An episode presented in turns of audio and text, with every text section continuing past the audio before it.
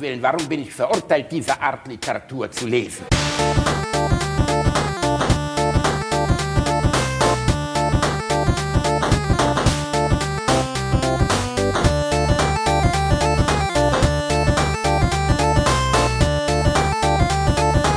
Ich lache niemals unter meinem Niveau. Herzlich willkommen, Ladies and Gentlemen, zur Folge 0 von Alliteration am Arsch, dem ersten Podcast, der sich faktisch nur um Alliterationen dreht, mit Bastian Bielendorfer und Reinhard Remfort. Reinhard Remford. Schön, wir haben oder? ja, wir haben, wir haben das, ich glaube, die meisten Leute verstehen gar nicht, was wir damit meinen. Es ist so ein lustiger Zufall, dass du Reinhard Remford und ich Bastian Bielendorfer heißt. Ja, wir, wir haben lange, wir haben lange zusammengesessen und überlegt, so, hm, wie nennen wir das denn, wenn wir uns über nichts unterhalten? Ähm, hm. Unterhaltung über nichts ist Ja. nicht durchgekommen. Und äh, ja, wir, wir, wir haben über vieles nachgedacht und haben dann äh, überlegt, äh, da kam irgendwie am Schluss so der Podcast mit Bastian Bielendorfer und Reinhard Remfort. Und äh, einer von uns beiden machte, meinte dann irgendwie so, oh, lustig, Alliteration und der andere so, am Arsch. das, äh, ja, fand, fand ich nett. Und äh, damit war der Titel ergeben. geboren. Sollen wir uns kurz vorstellen? ja, sollten wir, weil, Weil das äh, ist ja heute unsere Folge 0, das heißt, die Menschen hören uns das erste Mal. Die Leute, die dich kennen, haben scheiß Ahnung, wer ich bin und die Leute, die mich kennen, wissen nicht, wer du bist. richtig. Höchstwahrscheinlich Das daran- nicht. Das daran liegt, dass wir drastisch unbekannt sind.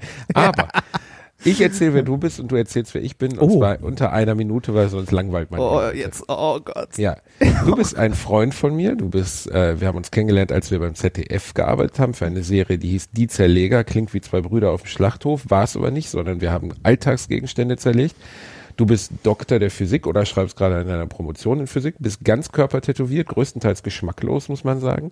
Leicht übergewichtig, hast Haarausfall, bist aber einfach ein wundervoller Mensch und die Leute haben natürlich gedacht, jetzt macht er das mit dem Streter oder jetzt macht er das mit Thomas Gottschalk. Und ich habe gesagt, nein, ich will auch mal unbekannten Menschen eine Chance geben und habe dich gefragt. Und jetzt du bitte, Rainer. Ja, ähm, genau. Du bist äh, Bastian Bielendorfer, ein zweit, nein, sagen wir drittklassiger Comedian.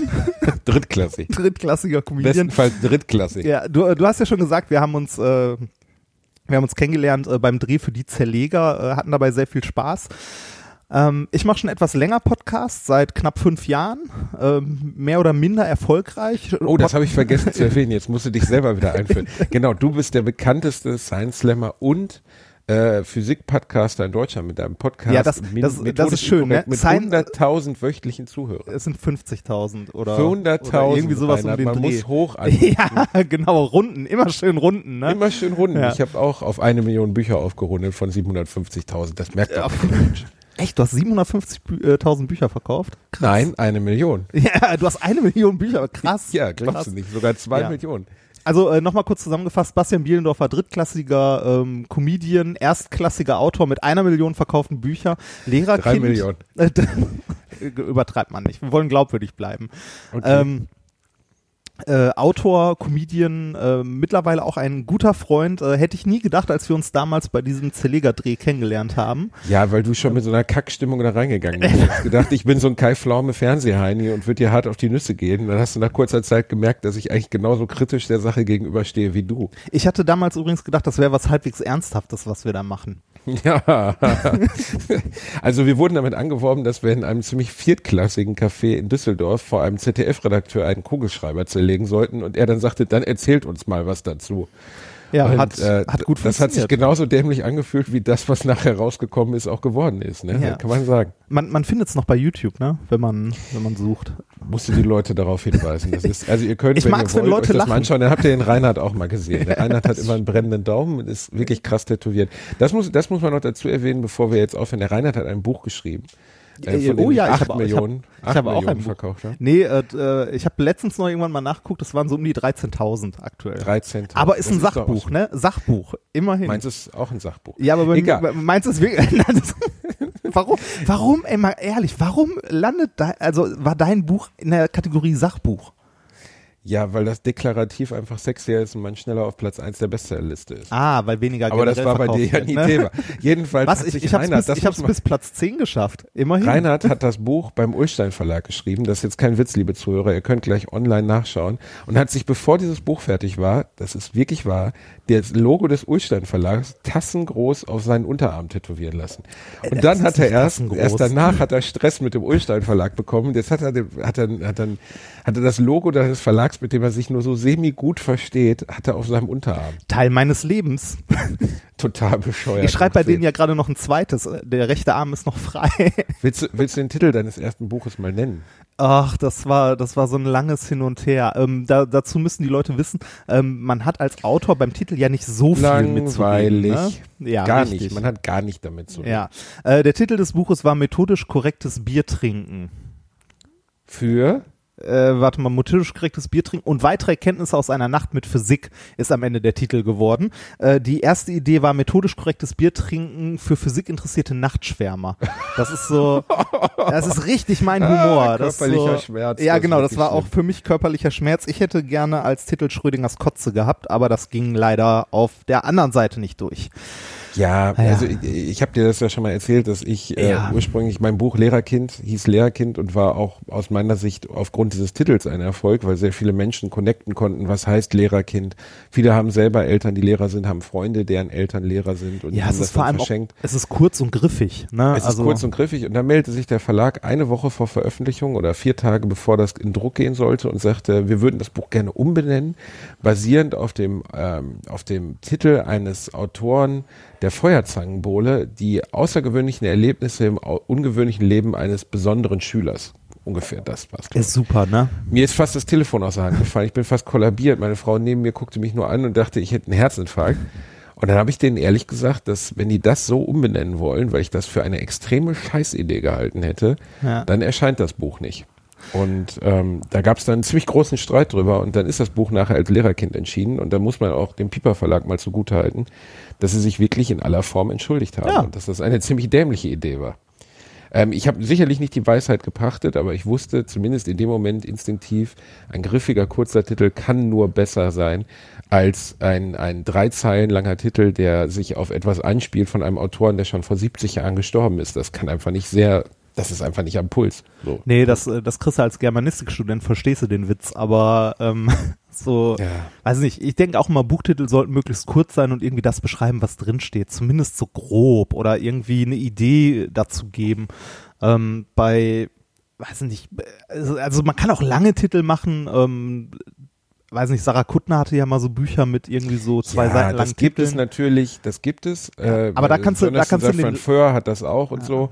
Aber das kannst du nicht bei Unterhaltungsliteratur machen, wo es keine Begründung dafür gibt. Vor allem niemand- kannst du das du musst nicht- von dem Titel immer darauf schließen können, was in diesem Buch drin ist. Und bei die außergewöhnlichen Erlebnisse eines ungewöhnlichen Schülers, bla bla, hast du keinen Schimmer, worum es gehen soll. Bei Lehrerkind weißt du sofort, worum es gehen soll. Ja, du kannst das vor allem nicht bei unbekannten Autoren machen. Ne? Also wenn du irgendwie jemanden hast, der im öffentlichen Leben steht oder irgendwie schon 20 Bücher geschrieben hat und den man kennt, dann kannst du das machen, weil dann kannst du in den Buchladen gehen und sagen, bei Sarah Kuttner zum Beispiel, ich hätte gerne das neue Buch von Sarah Kuttner, dessen scheiß Titel ich mir nicht merken kann. Aber das geht halt nicht bei Unbekannten. Aber genug äh, Genug zu uns. und zu zum Autorenleben. Wir machen ja alle noch viel, viel mehr, wo nur Ja. Ja. Du töpferst zum Beispiel. ich töpfe. Äh, Nein, ich töpfe nicht. Asch- Aschenbecher. Nein, aber jetzt ist natürlich die Frage für das Publikum, warum sollen sie dranbleiben? Warum sollen sie uns überhaupt zuhören bei dem, was wir erzählen? Weil das Format Podcast ist ja jetzt schon relativ bekannt geworden in den letzten Jahren.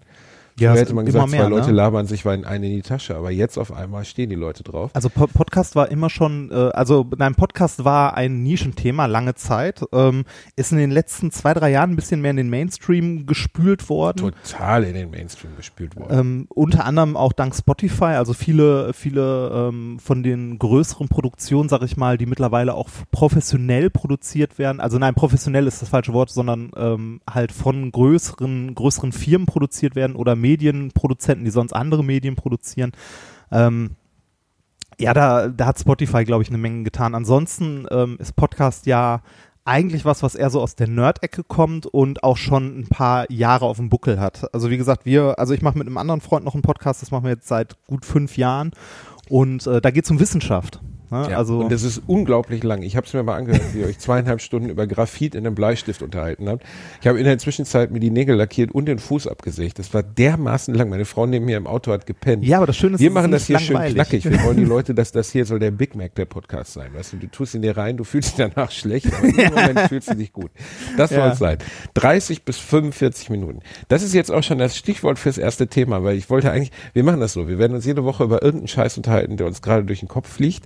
Und ähm, das Erste, was ich, woran ich dachte, als wir diesen Podcast machen wollten, was natürlich totaler Quatsch ist, weil es kein inhaltliches Thema ist, Geburtstage bei McDonalds. Hast du mal einen Geburtstag bei McDonalds gefeiert? Äh, ja, ich habe mal einen Geburtstag bei McDonalds gefeiert, allerdings nicht meinen Geburtstag, sondern ich Du war warst Gast. nur eingeladen. Du Genau, durftest war- nicht die große Küchenführung machen. Nein, ich war Gast. Ich war Gast und ähm, ich äh, durfte, also als Kind bei, wenn man bei McDonalds ähm, gefeiert hat, das war damals noch ein anderes McDonalds, als es heute ist. Ne? Ich meine, als wir, ähm, als wir klein waren, war McDonalds noch gelb. Damals war McDonalds noch gelb und roch nach Desinfektionsmittel. Das tut's wahrscheinlich heute noch, aber es war deutlich weniger stylisch. Ja, viel, Trotzdem war es das aller, aller, also es gab wirklich, das war der, der Pinnacle, das war der, der absolute Höhepunkt aller Kindergeburtstage, ein Geburtstag bei McDonalds. Ich war auch nur ein einziges Mal bei einem eingeladen, bei so einem Snobbo-Kind aus meiner Nachbarschaft, Benny Backwinkel, der hat äh, alle zu, zu McDonalds eingeladen und ich saß dort und ich habe, glaube ich, den Rekord für Achtjährige im Chicken McNugget fressen gebrochen. Und aber nur er durfte die geheime Küchenführung bekommen. Ich meine, jeder von uns weiß mittlerweile, dass die Küchenführung daraus besteht, dass man wahrscheinlich drei pakistanischstämmigen jungen Männern dabei zuschaut, wie sie Sachen frittieren. Nee, ich glaube, glaub, man darf, man darf sogar selber einen Burger machen, der danach in den Müll kommt. Ach so, okay. Das war wirklich so ein bisschen wie das goldene Ticket von Willy Wonka. Ne? Das Auf muss jeden man sagen. Fall. Also bei McDonalds Geburtstag feiern und dann in die Küche dürfen. Und äh, jetzt als Erwachsener, wenn man mal nachts um drei am Essener Hauptbahnhof gesehen hat, wie sich eine Prostituierte und Obdachlose um einen Cheeseburger streiten, da verliert McDonalds doch stark an Romantik. Habe ich letztens gesehen. Ich saß da am, es gibt kaum traurige Orte auf der Welt als McDonalds nachts am Bahnhof. Ja, Das vor ist allem, so ein ganz vor allem eigener Essen. kleiner Mikrokosmos. Ja, in Essen, der Essener Hauptbahnhof McDonalds ist sowieso ein absoluter, absoluter Höhepunkt. Aber grundsätzlich Also, und- sind das so traurige Orte, Und McDonalds-Filialen. Und, du siehst diese Mütter, die, die so einen Kropf, also am schlimm, ich gehe sehr selten, aber wenn ich dann mal bei McDonalds bin, dann, siehst du ganz oft so Mütter mit so einem Kropf, die so ganz kleine Kinder schon mit, mit Burgern und Fritten füttern. Und du denkst immer, das, gleich wirkt die das wie so ein Pelikan in den Hals ihres Kindes. Ich finde das wirklich befremdlich. Wenn Aber ich man- Kinder hätte, man vor zehn Kind Jahren gibt es kein McDonald's, McDonalds, oder? Natürlich war man gerne bei McDonalds, weil die alles darüber auslegen. Aber es ist einfach, unter acht Jahren sollte man McDonalds nicht betreten. Da soll es eine Gesetzregelung geben, dass ein Kind unter acht Jahren bei McDonalds nichts zu suchen hat. Die ganzen Junior-Tüten abschaffen, ist sowieso nur Plastikmüll, da ersticken die Fische und Blauwale dran. Moment, ich war, ich war letztens in, äh, ich war letztens in Italien und wir hatten auch ein Kind dabei. Ähm, es war neun und äh, da haben wir auch ein, ein Kids-Menü geholt und ähm, beim Kids-Menü hat man ja, oder früher hieß es Junior-Tüte, wir hatten ja keine Heißt Auswahl. jetzt ne? Kids-Menü? Das, ich glaube, das heißt jetzt Kids-Menü. Ja, es heißt auf jeden Fall nicht mehr Junior-Tüte, das kann ich, äh, da bin ich mir sicher. Oh. Und äh, man kann sich das mittlerweile zusammenstellen. Also wir hatten ja früher nur die Auswahl Burger oder Chicken McNuggets oder so, ne? Und wenn wir überhaupt eine Auswahl hatten. Ja, ich Ähm, glaube, es gab, es gab die beiden Möglichkeiten und dann durfte man das Spielzeug noch aus. Ja, genau. Und äh, heutzutage können die, äh, es gibt, glaube ich, Fruchtquatsch heißt das. Das sind dann so Apfelstücke, so hier isst den Burger und ein Apfel dazu. Fruchtquatsch. Ja, ich glaube, es heißt Fruchtquatsch. Ähm, und das ist, das ist auch noch äh, regional unterschiedlich. In ähm, Italien zum Beispiel kannst du dir als Nachtisch. Ein Rotwein. Ähm, nee, nee, nee. Ohne Scheiß, ein Stück Parmesan. Ehrlich? Ja, Kommt dann einer mit so einem Parmesanleib und rührt da so Nee, das, das, Spaghetti das, drin? das ist so, so ein kleiner, viereckiger Klotz eingeschweißt, ein Stück Parmesan. Das als Nachtisch. geil ist das Fand ich super gut. Und dann kommt der Ronaldo McDonaldo. Kommt ja. sagt, oh, Wolle, ja, schöne Parmesan. Und, ah, ähm, lecker. Mittlerweile ist es bei Mc's ja so, dass du ähm, nicht mehr an Tresen bestellst, sondern, also doch kannst du auch Ja, noch. jetzt so bist du wie beim Arbeitsamt, musst du erst so einen Zettel ziehen. Das ist, finde ich, sonderlich entwürdigend. Ich- hab- ich find das verstehe echt- ich nicht ganz, das ehrlich was gesagt ist der Sinn dahinter? äh, der Sinn dahinter ist folgender, dass ähm, die damit Die Personal Bestellvorgänge einsparen. abkürzt. Ach Es, ja, es, Auf äh, Deutsch den Arbeitsmarkt Ja, auszubilden. und es geht schneller, ne? Du kannst halt von diesen, von diesen Touch-Displays. Hattest du schon mal das Gefühl, dass es schneller ging? Ich hatte Ja. noch nie das Gefühl, dass es schneller ging. Doch. Also, Ich stehe, also ich war jetzt vier oder fünf Mal da in dieser Zeit, in der dieses neue System angeführt haben. Und ich stehe da immer mit meinem Zettelchen in der Hand und starre oben auf diesen Bildschirm und denke immer, ich muss gleich zum Bürger, Bürgeramt Köln und muss mir einen Führerschein oder muss mir einen Parkausweis oder so beantragen. Ich finde, also das Fast Food ist an sich ja schon eine entwürdigende Sache. So, weißt du, du gehst dahin und du weißt, dass du während des Essens dich schlecht fühlen wirst. Und du weißt nein, auch, während dass des das, was Essen du gerade fühlst du dich gut. ja, aber direkt dieser kurze Moment danach, der ist schon, weißt du, wenn dein Körper dir sagt, du dreckiges, blödes Schwein, du hättest mir jetzt auch irgendwie schön Blaubeerjoghurt oder was frisch gemachtes geben können, aber du gibst mir diesen, diesen Müll zum Fressen und der ganze Körper baut ab und du stehst, musst dann vorher sogar noch da stehen mit deinem Zettelchen und auf diesen Bildschirm glotzen wie so ein Arschloch.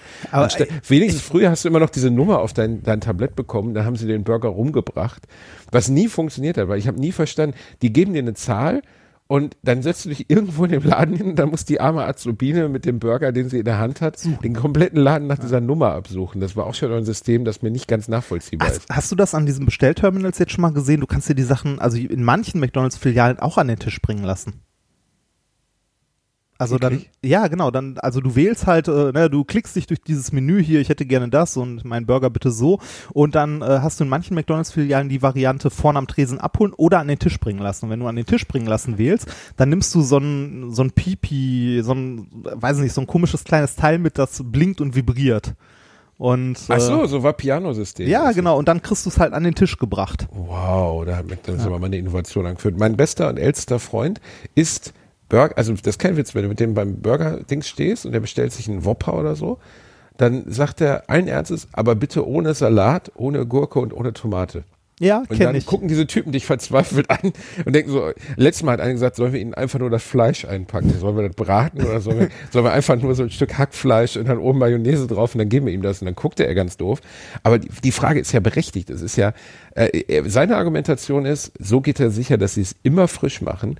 Ähm, aber ich habe den Salat und die Gurke und so sehr gerne drauf als kleine Erinnerung da drin, dass, weißt das so wie so 5% Vitamine, so dass ich mir einreden kann, Die dass diesen tot. Müll, den ich gerade gefressen habe, ja, natürlich sind die tot, das ist ja alles von Vertragsbauern reingeklöppelt, aber dass dieser, dieser, dieser Burger zumindest ein Prozent davon gut für mich ist.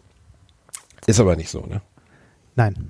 Nein. Aber nicht ähm, meine, meine Liebste äh, ist übrigens auch so, die ähm, bestellt Burger auch immer bitte ohne XY und äh, da aber, um tatsächlich. sicher zu gehen, dass es frisch ist Nein, oder nein, einfach nein. um den Mitarbeitern auf die Nüsse Nein, weil gehen? sie es nicht mag. sie mag es. Also sie mag manche Sachen nicht und dann bestellt sie die halt ohne. Das äh, ist aber auch vollkommen okay. Realistisch gesehen wird in meiner Kindheitsbiografie sowieso nichts über Freibad-Pommes hinwegkommen. So, weißt du, Freibad-Pommes, das ist das stabile Essen meiner Jugend, deswegen war ich ein fettes Kind.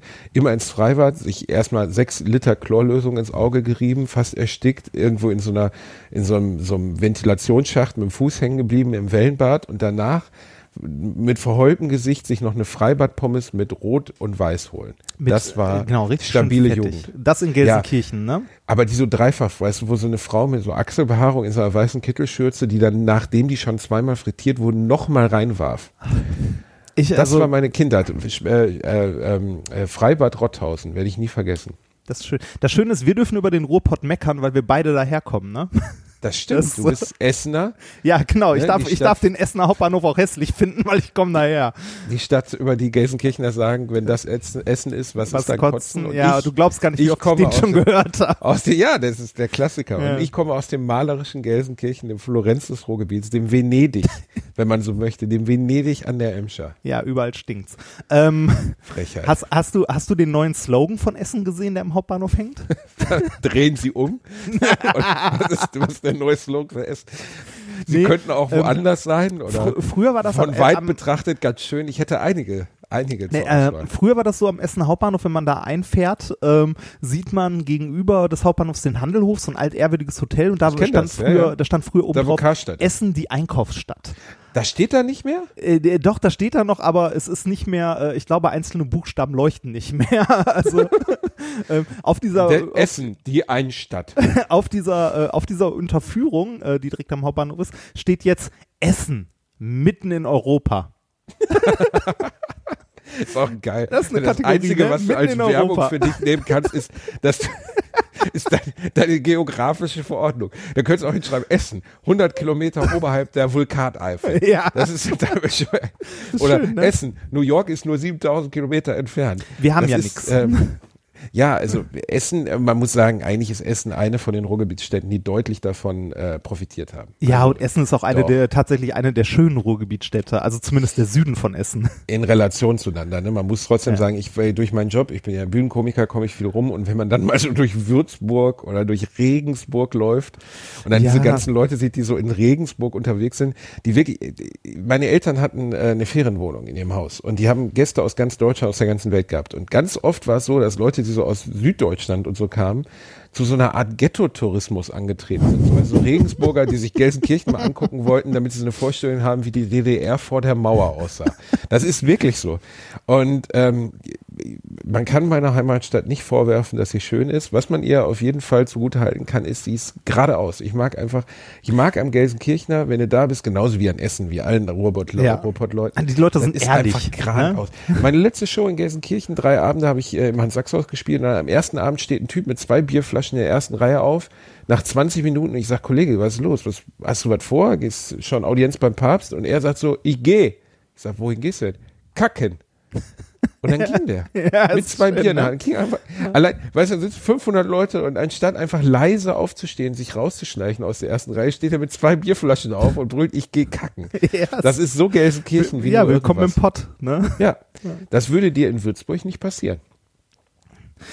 Ja, ich bin, ähm, ich bin ja auch durch, äh, durch Science Slams und so, die ich vor ein paar Jahren relativ viel gemacht habe und auch so mit Vorträgen jetzt ein bisschen in Science Slams muss man dem Publikum ja auch erklären. Ach so, ne? Das heißt, ja, du stehst vorne Das ist und das ist so wie erzählst Poetry irgendwas Slam. über Diamantgitter zusammensetzen. Also eigentlich ist wie Poetry Slam in langweilig mit weniger Gedichten. Hey, nein, ja, nein, das ist äh, so wie Poetry Slam mit weniger Gedichten und lustig.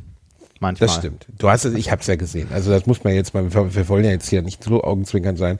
Das, was du da gemacht hast, war sehr lustig. Vielen cool. Dank. Vielen Ja. Dank. Ja. Ja. Ja, du stehst, ich meine, Reinhard säuft die ganze Zeit, hat immer ein Bier in der Hand, steht da wie so ein Stöpsel, erzählt Sachen, die kein normaler Mensch auf der Welt jemals verstehen würde. Ja, so schlimm ist so, dass selbst ich sie verstehe. Das Reinhard, heißt kannst was. du uns, wie heißt, wie heißt das Thema deiner Doktorarbeit? Äh, das Thema meiner Doktorarbeit ist äh, Epitaxie hochreiner Diamantschichten zur Untersuchung oberflächennaher NV-Störstellen. So, Super, damit ne? erklärt, womit sich mein Freund Reinhard so beschäftigt. Das klingt insgesamt toller, als es ist. Ähm, eigentlich ist Das, das, klingt gar nicht toll, Reinhard. Das klingt fürchterlich. Das klingt nach äh, in Text gegossene Langeweile. Aber Nein, ich meine, ich- man ich- muss ja erstmal anerkennen, dass du dich mit sowas auseinandersetzt. Ich hab hatte in fünf Physik Jahre- eine fünf. ja, das, ich habe fünf Jahre im Labor gestanden und äh, eine Anlage gebaut, die halt Diamanten machen kann. High 4, du hast eine Diamantanlage gebaut. Ja, ich habe eine Anlage gebaut, die Diamanten machen kann. Gibt es irgendwas, was Frauen sexier finden als ein Mann, der Diamanten machen kann? Ja, so ziemlich alles. Du meinst, der, der sexuelle Ruf von Physikern gehört eigentlich überarbeitet? Ja, das, ja, das sowieso. Aber ähm, gerade mit, mit der Geschichte, die ich da gemacht habe oder generell, die man so, also es gibt viele Physiker, die sich mit äh, synthetischen Diamanten beschäftigen. Das ist die erste Frage, die du von einer Party immer gestellt bekommst, so, und äh, sind die, äh, kann man die von echten Diamanten unterscheiden? Und dann sagst du, nein, kann man nicht. Und sind die auch so viel wert wie echte Diamanten? Dann versuchst du den Leuten zu erklären, dass das echte Diamanten sind. Und dann sagst du, nein, sind sie nicht. Und dann ist das Interesse meistens weg.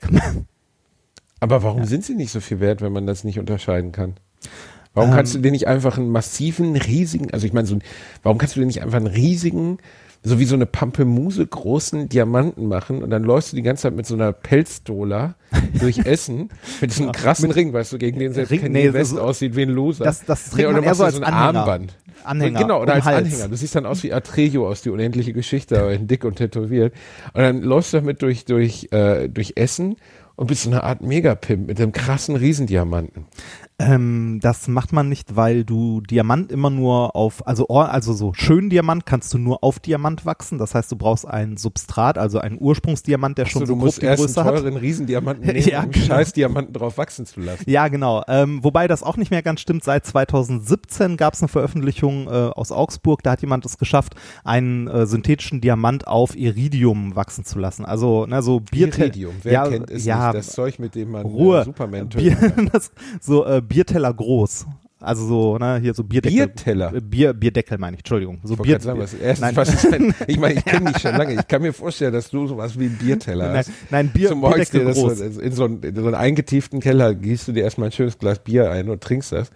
Ähm, ein Bierdeckel großen ja, Diamanten? genau, so Bierdeckel groß, so eine Scheibe quasi und darauf könnte man jetzt was Größeres wachsen. Da sind wahrscheinlich auch Leute gerade dabei, das mal auszuprobieren.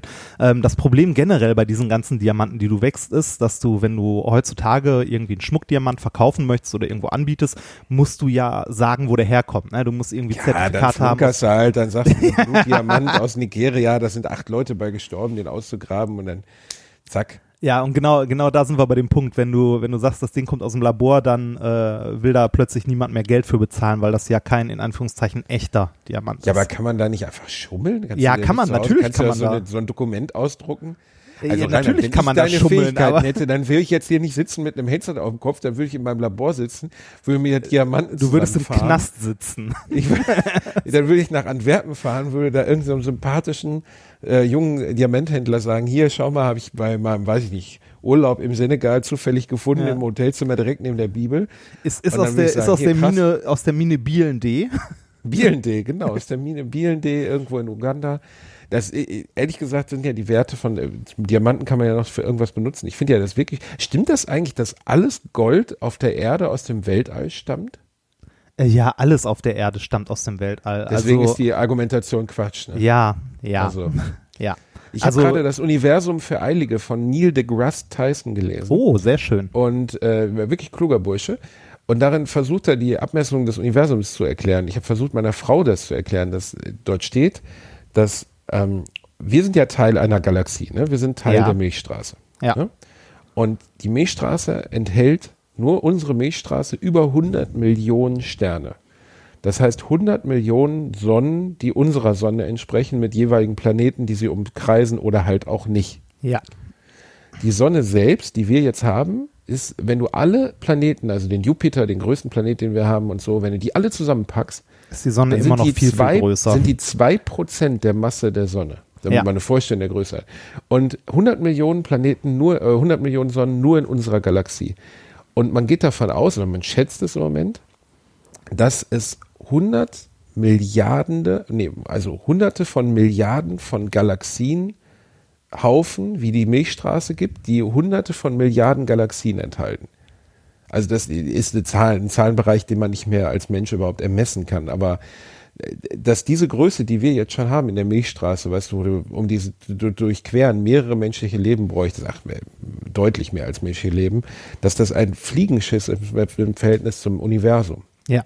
Das ist, äh, man, man denkt ja gerade drüber nach, die Menschen haben so das nächste große Ziel, der Mars, ne? Ja, Und das, das ist ist selbst lächerlich, in, ne? Ja, genau, das ist selbst in unserem Sonnensystem ist das so der Vorgarten. Ja. Das, Also ich, meine, ich habe dann versucht, meiner Frau auch zu erklären, dass ähm, Neil deGrasse Tyson schreibt darüber, dass dann das Universum sich zwar ausdehnt, aber endlich ist. Ne? Also es gibt im Moment, es, es wird größer, aber es gibt ein Ende. Und dann sagte sie, was ist denn hinter dem Ende? Und das kann man nicht wirklich erklären. Ne? Strahlung, weiß man nicht. nee, ja, das, Nichts. also das, das Problem ist, dass da kein Raum existiert. Ne? Also alleine dass äh, diese Vorstellung, die wir haben von Raum und Zeit und so, das äh, ist ja, da, da ist dann der Punkt, wo, wo auch äh, Physiker ins Philosophieren kommen. Also selbst Leute, die irgendwie Astronomie betreiben und sich damit beschäftigen, weil da hast du halt keine Antwort drauf. Ne? Man kann das ja immer aus zwei Perspektiven betrachten. Auf der einen Seite kann man es als unglaublich bedrückend betrachten, wie klein und wie unbedeutend und wie winzig wir in diesem riesigen Weltall sind. Ähm, und auf der anderen Seite auch als wahnsinnig tröstlich, dass eigentlich nichts, was wir hier uns abstrampeln oder als bedeutsam erachten, wiederum, also selbst unsere Verluste oder die Dinge, die wir mal nicht schaffen oder wenn wir nur die Silbermedaille machen, ähm, Das, sagt jemand, der immer nur Teilnehmerurkunden hatte. ja, d- das bringt dir relativ früh frei, äh, bei, mit äh, Verluste umzugehen. Ja, ich Also kenn hab das, ich sehr- kenn Ich habe das. immer gelost so und ich habe relativ früh gespürt, dass die Typen, die jetzt hier die Ehrenurkunden mitgenommen haben in der Schule, jetzt auch nicht unbedingt später Bundespräsident werden. Und so ist es auch gekommen. Einer hat letztens ähm, mich auf der Affeninsel begrüßt im Zoo. Der passt nämlich jetzt, au- aber nicht als cooler Affentierwächter, äh, Tierwächter, sondern der steht jetzt mit einer Kippe hinter so einem Elektrozaun und guckt sich den ganzen Tag Lemuren an damit die nicht ausbrechen über den Elektrozaun. Er darf aber auch die Insel nicht betreten, weil er dazu nicht befähigt ist. Das ist einer von den Typen, die mich früher gehänselt haben. Der steht jetzt hinter so einem Elektrozaun und guckt im Zoo sich Affen an. Den ganzen Tag zehn Stunden lang. Hattest du eigentlich immer nur Teilnehmerurkunden? Ich hatte ausschließlich Teilnehmerurkunden. Wenn du mir jetzt kackig mit so einer, so einer vollgepieselten äh, Siegerurkunde um die Ecke kommst, die du irgendwann mal in drei Tagen, in denen du kein fettes Kind warst, errungen hast, dann hau ich dir eine rein. Ich war immer ein fettes Kind, aber ich hatte trotzdem einmal eine Siegerurkunde wegen einem Werfen, ne? Rechenfehler. Ein Rechen- ja, ein Rechenfehler meines Sportlehrers. Und deshalb hatte ich eine Siegerurkunde. Ja. Das, Das, äh, führt mich sehr, das ist für mich einer der Aufreger der Woche. Wenn ich, das da, ich darf mal eine galante Überleitung. Wir haben uns ja vorher gefragt, worüber können wir reden? Ne? Also wir reden über uns. Und ähm, wir wollen am Ende immer eine, eine, eine Kategorie etablieren. Ehrlich gesagt gibt es so oft Sachen, über die ich mich aufrege, würde ich gerne über den Aufreger der Woche sprechen. Soll ich dir meinen Aufreger Ja, bitte. der Woche mal sagen? Bitte. Jan Ulrich. Ähm, ist als Hashtag auf, Flit äh, auf äh, Twitter an mir vorbeigeflogen, ähm, habe ich aber nicht weiter verfolgt und auch überhaupt nicht Du willst mir mitbekommen. ernsthaft erzählen, du hast das nicht mitbekommen. Nee, ich habe das, ist nicht mitbekommen. Das, Reinhard, aber das wo? Wo, das wo hätte ich, wo, wo hätte ich, wo hätte ich das denn? Ja, du konsumierst doch Online-Medien, Zeitungen und sowas? äh, äh, wenig. Selbst auf Stern und gesagt. Spiegel und so wird darüber faktisch nur berichtet. Ja, habe ich trotzdem Okay, nicht ich kürze mitbekommen. es für dich ja, ab, für äh, die Menschen, erzähl. die drei anderen Zuhörer auf der Welt, die noch kein Internet haben ähm, und uns deswegen gar nicht hören können. Hör mal, hör mal Ähm, wir, wir sind in Deutschland. Hier gibt's eine Menge Flecken ohne Internet. Ja, fahr mal nach Brandenburg. Ich ziehe, ähm, also ich ziehe das kurz zusammen. Jan Ulrich hat offenbar, nachdem er diese erfolgreiche Radkarriere gegen die Wand gefahren hat, weil er bedauerlicherweise wie alle anderen gedopt hat Nein. und ihm deswegen viele Jan Ulrich hat Preise gedopt? aberkannt. Ich meine, glaubt es nicht. Und ähm, der hat sein Leben danach relativ stark gegen die Wand gefahren, hat offensichtlich ein Alkohol- und Drogenproblem. Die Bild-Zeitung hat gestern ein Bild abgedruckt, wo er drei Zigaretten gleichzeitig raucht. Ich habe ehrlich gesagt gedacht, sowas gibt's nur in Lehrerzimmern. Das ist kein Witz, er hat drei Zigaretten in einer zwischen, zwischen Zeigefinger und Mittelfinger und raucht die gleichzeitig. Wo- also wo er ist kommt auf jeden die Fall denn- wo kommt der hart her? am Arsch. Wo kommt der eigentlich her? Regional? Also Aus den neuen äh, Bundesländern. Der ist aus Rostock. Ist Ah, ein Rostocker. okay. Ein Rostocker, Ein guter ja. Rostocker Junge. Und der Ulle, wie wir ihn ja auch nennen, weil wir Deutsche ja glauben, wir hätten ein Besitzverhältnis zu jemandem, der sportliche Medaillen gewonnen hat. Das ist ja sehr deutsch, sondern dass wir immer glauben, unser Michael, unser Ulle. Ja, ich ja, kenne den das- Mann gar nicht. Das, das ist genau Ja. wie beim Fußball, unsere Mannschaft. Also ich kann. Unsere äh, Mannschaft. Ich das- habe es auch nie verstanden. Ich Wir- hab mit wir diesen haben Leuten gar gewonnen. nichts zu tun. Das ist gar nicht meine Mannschaft. Das ist, das ist wirklich, das muss man sagen, das war das Ehrlichste, was, äh, was, was äh, Mesut Özil da in seinem Brief geschrieben hat. Wenn er verliert, ist er Ausländer, wenn er gewinnt, ist er Deutscher. Ja. Es ist exakt so. Unser Michael, unser Ulle, das ist so ein Schwachsinn. Was ich, da, was für mich der Aufreger ist, also er ist letzte Woche wohl zusammengebrochen, ist auf, er hat eine Villa in Mallorca und ist rüber zu Till Schweiger. Die Hintergründe sind nicht bekannt. Der hat die Villa daneben und ist mit einem Besenstiel auf den Freund von Till Schweiger losgegangen. Das ist schon mal eine sehr eigenartige. Vielleicht hat er sich vorher keine Ohrhasen angeguckt und ist ein bisschen aggressiv geworden, kann man keinem übel nehmen. Ich, also wenn ich beim 80 Prozent der Til Schweiger Filme hätte ich auch ein Bedürfnis, mit einem Besenstiel nach Mallorca zu fahren. Aber er ist halt rübergegangen, hat da Stress gemacht, ist in der, in der, im Knast gelandet für eine Nacht. Da wurde festgestellt, voll mit Drogen. Jetzt ist er nach Deutschland geflogen, um hier einen Entzug zu machen. Natürlich alles begleitet unter dem äh, Orchester der Massenmedien. Ja. Und als er dann in Deutschland war, ist hat er leider auch einen kleinen Fehler gemacht, ist er in Frankfurt am Tag, bevor er in die Klinik einchecken wollte, in ein Frankfurter Edelhotel ähm, und hat sich eine Prostituierte kommen lassen, die er dann im Drogenrausch gewirkt, gewirkt hat.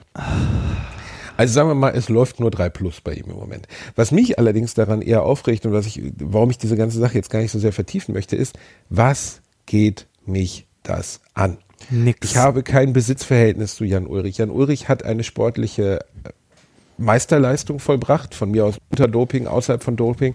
Ich verstehe einfach nicht, dass Menschen glauben, irgendeine Art von Ans in Anspruchnahme für das Leben anderer Menschen zu haben, die sie gar nicht kennen, nur weil sie sportliche Helden sind. Von Ja. mir aus kann sich jeder zu seiner vollsten Zufriedenheit zugrunde richten. Ich bemitleide das. Ich, ich finde das auch nicht, nicht schön. Also ich wünsche ihm, dass er wieder fit wird. Aber woran ergötzen sich die Leute? Geht es um den, um den Fall, also dass dieser Typ jetzt so stolpert und zusammenbricht? Ich würde mich doch widerlich und ekelhaft finden, wenn ich von der Bildzeitung wäre und mit so einem traurigen Mikro neben diesem Typen herlaufen würde, der gerade am Flughafen angekommen ist, offensichtlich total im Arsch. Wenn du bei der Bildzeitung bist, hast du sämtliches Gefühl, was irgendwie äh, Scham oder schlecht fühlen ist, glaube ich, schon lange abgelegt. Es also, gibt dieses schöne Max Gold-Zitat, auf das er sich aber ungern ansprechen lässt. Er hat mal geschrieben, ich kann es nicht komplett wiedergeben, aber es endet mit, die Bildzeitung ist ein Organ der Niedertracht. In ihr arbeiten schlechte Menschen, die nur mit dem geringstmöglichen Respekt behandelt werden sollten. Sie ist, sie ist ein Medium, das Falsches tut mit falschen Menschen. Ja, Das das trifft's. Anders kann man es nicht zusammenfassen. Nee, das, das- war jetzt nicht das exakte Zitat, aber das ist ungefähr das, was Gold geschrieben hat. Und ähm, Und jetzt bezogen auf Jan Ulrich, ich verstehe es nicht. Also ich, ich wünsche diesem Mann einfach nur, dass er wieder fit wird. Aber ich, ich weiß nicht, warum Menschen. Und dann habe ich, habe ich, äh, habe ich mir mich ein bisschen durch Foren geklickt, um mal zu lesen, was die Leute dazu schreiben. Da gibt es wirklich Leute, die schreiben so Sachen wie, er hat uns unsere Medaillen betrogen, um unser Trikot. Und jetzt richtet er sich noch zugrunde und ich denke so, seid ihr bescheuert? Habt ihr da irgendwo gestanden? Habt ihr das Fahrrad angeschoben? Ihr habt euren Fernseher angemacht und ZDF geguckt. Das ist keine Leistung. Ja, ich, ich verstehe einfach vor allem diese eigenartige Inanspruchnahme nicht. Ich finde es vor allem problematisch, sowas äh, beurteilen zu wollen oder sich eine Meinung dazu zu bilden, ohne irgendwie eine Ahnung zu haben, was der Mensch durchgemacht hat oder also ne, warum es so gekommen ist, wie es gekommen ist. Ich meine, die die Leute, die äh, ihn jetzt irgendwie ihm jetzt vorwerfen, dass er unsere Medaillen äh, ne, verloren hat oder was auch immer, die haben den halt, wie du schon sagst, sie haben halt im Fernsehen gesehen, wie er Rad gefahren ist. Ähm, 90 Prozent seines Lebens haben die nicht mitbekommen. Also 99 Prozent. Ja, 99 Prozent seines Lebens. Weiß Und Gott, selbst wenn sie es mitbekommen hätten, wir haben keinen Anspruch auf das Leben anderer Menschen. Das ist Nein, einfach genau. totaler Wahnsinn. ich meine, er, er nicht steht in der Öffentlichkeit. Gebeten, ne? Ja, er steht in der Öffentlichkeit, aber nur weil ich in der Öffentlichkeit, Amy Winehouse stand in der Öffentlichkeit, ganz viele Menschen mit Drogen- und Alkoholproblemen stehen in der Öffentlichkeit. Warum glauben die Leute, sich ereifern zu müssen, dass sie irgendwas darüber zu beurteilen haben? Ähm, das ist, äh, nur weil ich in der Öffentlichkeit stehe, bezahle ich doch nicht damit, also von mir aus hat Jan Ulrich Geld verdient und ihm geht's finanziell gut und alles Töfte, aber ich bezahle doch nicht meine, mein, in, in der Öffentlichkeit stehen, damit, dass ich mich für alles rechtfertigen muss, für das sich andere Menschen nicht rechtfertigen müssen. Wenn mein Nachbar, ich hatte zum Beispiel mal einen Nachbar in der Nachbarschaft meiner Eltern, er hat ein Alkoholproblem gehabt. Da würde doch niemand auf die kommen, da mit einer Zeitung vor der Tür zu stehen, was bilden sich eigentlich ein, sich jeden Abend volllaufen zu lassen. Es geht mich einfach nichts an. Er hat sein eigenes Leben, er darf das selber verwirken und versauen, wie er möchte. Natürlich kann man ihm Hilfe anbieten, aber niemand, der in den Medien darüber berichtet, bietet jemandem ja Hilfe an. Es geht ja einfach nur darum, jemanden zugrunde zu richten. Und wenn du jemanden so vorführst wie den jetzt, der von mir aus viele, viele falsche Aktionen machst, damit machst du die Situation einfach noch schlimmer.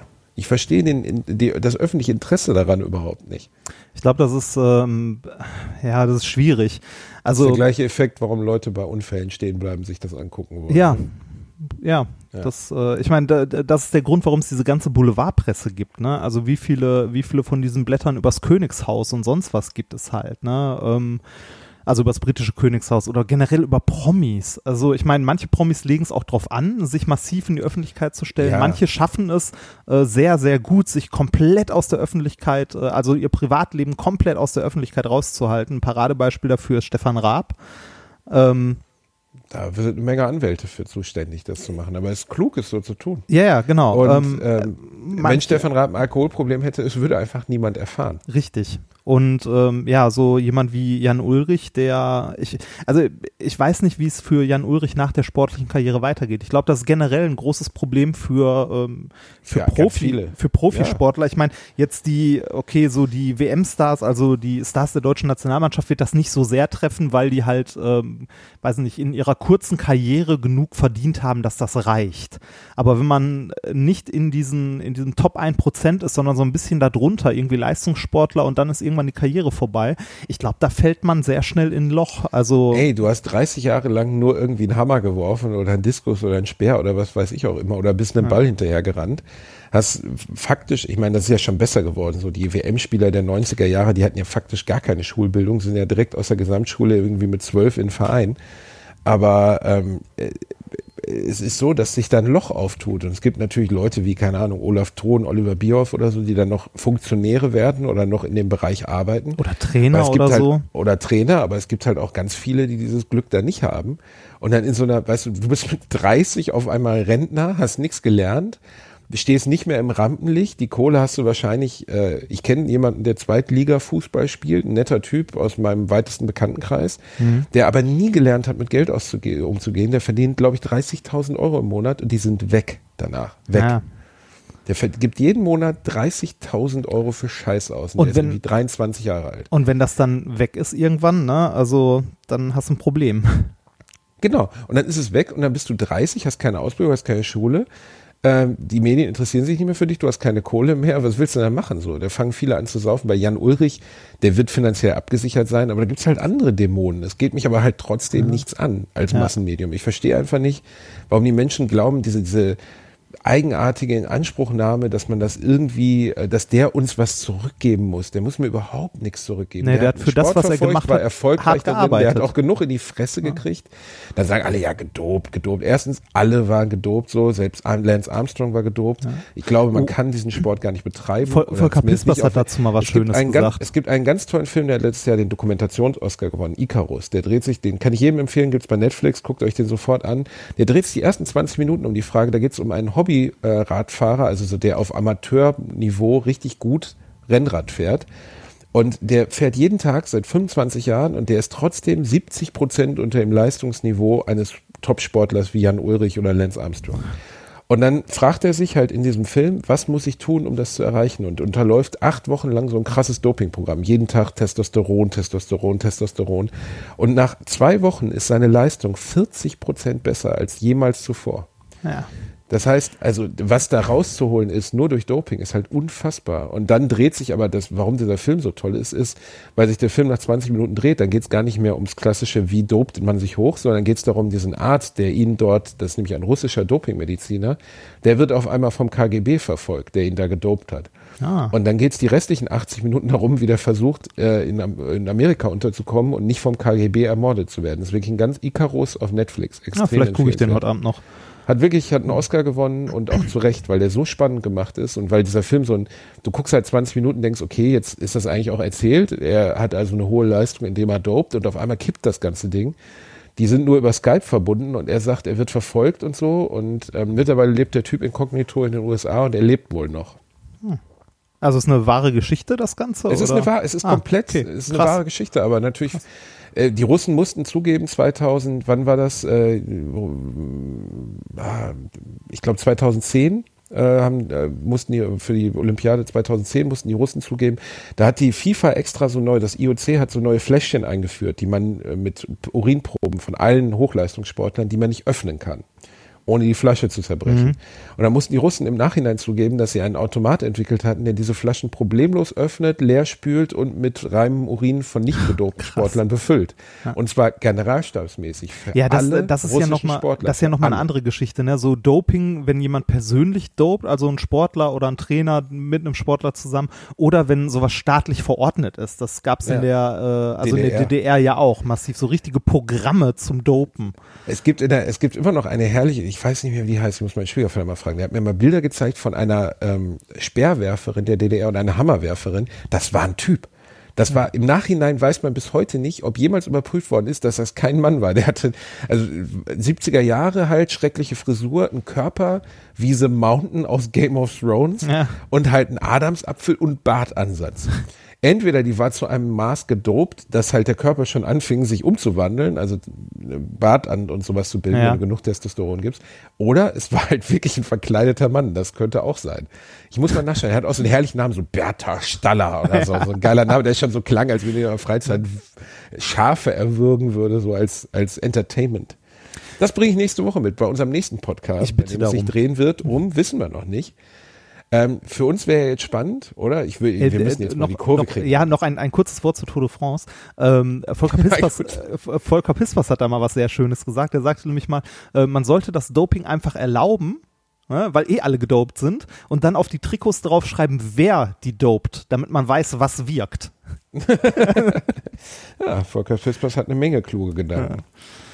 Ja. Ähm, ja. ja. damit sind wir beim Ende unseres ersten Podcasts. Folge ähm, 0. Folge null. Und äh, die werden wir ja, ich, ich sage jetzt, ich, ich kündige das wieder an. Wir werden jeden Sonntag diesen Podcast in die Welt werfen. Ich will dich unter Druck setzen, wenn du die Scheiße heute noch anmachst. Ähm, das heißt, wir werden das heute, heute wird das released, heute. Heute. Ich sage nicht, was für ein Tag heute ist. Ja. Und ähm, Ja. äh, äh, genau. Ähm, Wir äh, versuchen mal das einen. Wochenrhythmus, ne? Ich meine, Wir versuchen äh, einen Wochenrhythmus zu etablieren und spannend wäre es, wir werden es natürlich über deine und meine Social Media Plattform rausgeben.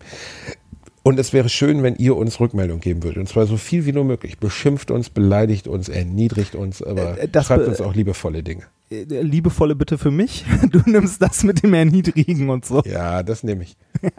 nee, wir wollen, wir wollen wissen, habt ihr Bock drauf, habt ihr Spaß dran? Ist das die Richtung, wie ihr sie euch vorstellt? Ist nicht so, dass wir daran irgendwas ändern würden, wenn ihr sagt, uns gefällt das nichts, weil wir sind zwei störrische alte Böcke. Aber es interessiert mich einfach. Wir ziehen das einfach mal ein paar Folgen durch und schauen mal. Genau, aber wir wollen trotzdem Rückmeldung, oder Reinhard? Ja, natürlich wollen wir Rückmeldung. Da, dafür machen wir das. Wir machen das ja nicht für uns. Nein, wir machen das für die Menschheit. Genau. Und äh, denkt, dann, denkt äh, dran, dann, dann könnt ihr so in zwei, drei Jahren sagen, die haben uns Podcast kaputt gemacht. Ja, das, das klingt schön eigentlich. Es war uns eine Freude, euch Podcast kaputt zu machen. Habt noch einen schönen Tag, meine Lieben. Hier waren Basti Bielendorfer und Reinhard Remford. Und wir hören uns äh, in einer Woche wieder. Bei Alliteration am, Am Arsch. Arsch. Ich finde den Titel immer Reinhard noch super. Und Basti, ja, ist super. Wahrscheinlich werden wir nirgendwo gelistet, weil die Scheiße so heißt. weil wir am Arsch gar nicht vorkommen. Ja, komm, bei darf. den ganzen Sex-Podcasts, die da irgendwie gerade durch die, äh, durch Vielleicht die haben wir ja Charts. Glück, dass das dann als Sex-Podcast gewertet wird. Oh. Nächste Vielleicht. Woche sprechen wir über unser Sexualleben. Reinhard. Jetzt schon Ja. mal als Ankündigung. Ich werde dich, in einer Kurzes Woche- Gespräch. ich werd dich in einer Woche dran erinnern. Ich freue mich drauf. Mach's gut, mein Lieber. Ciao.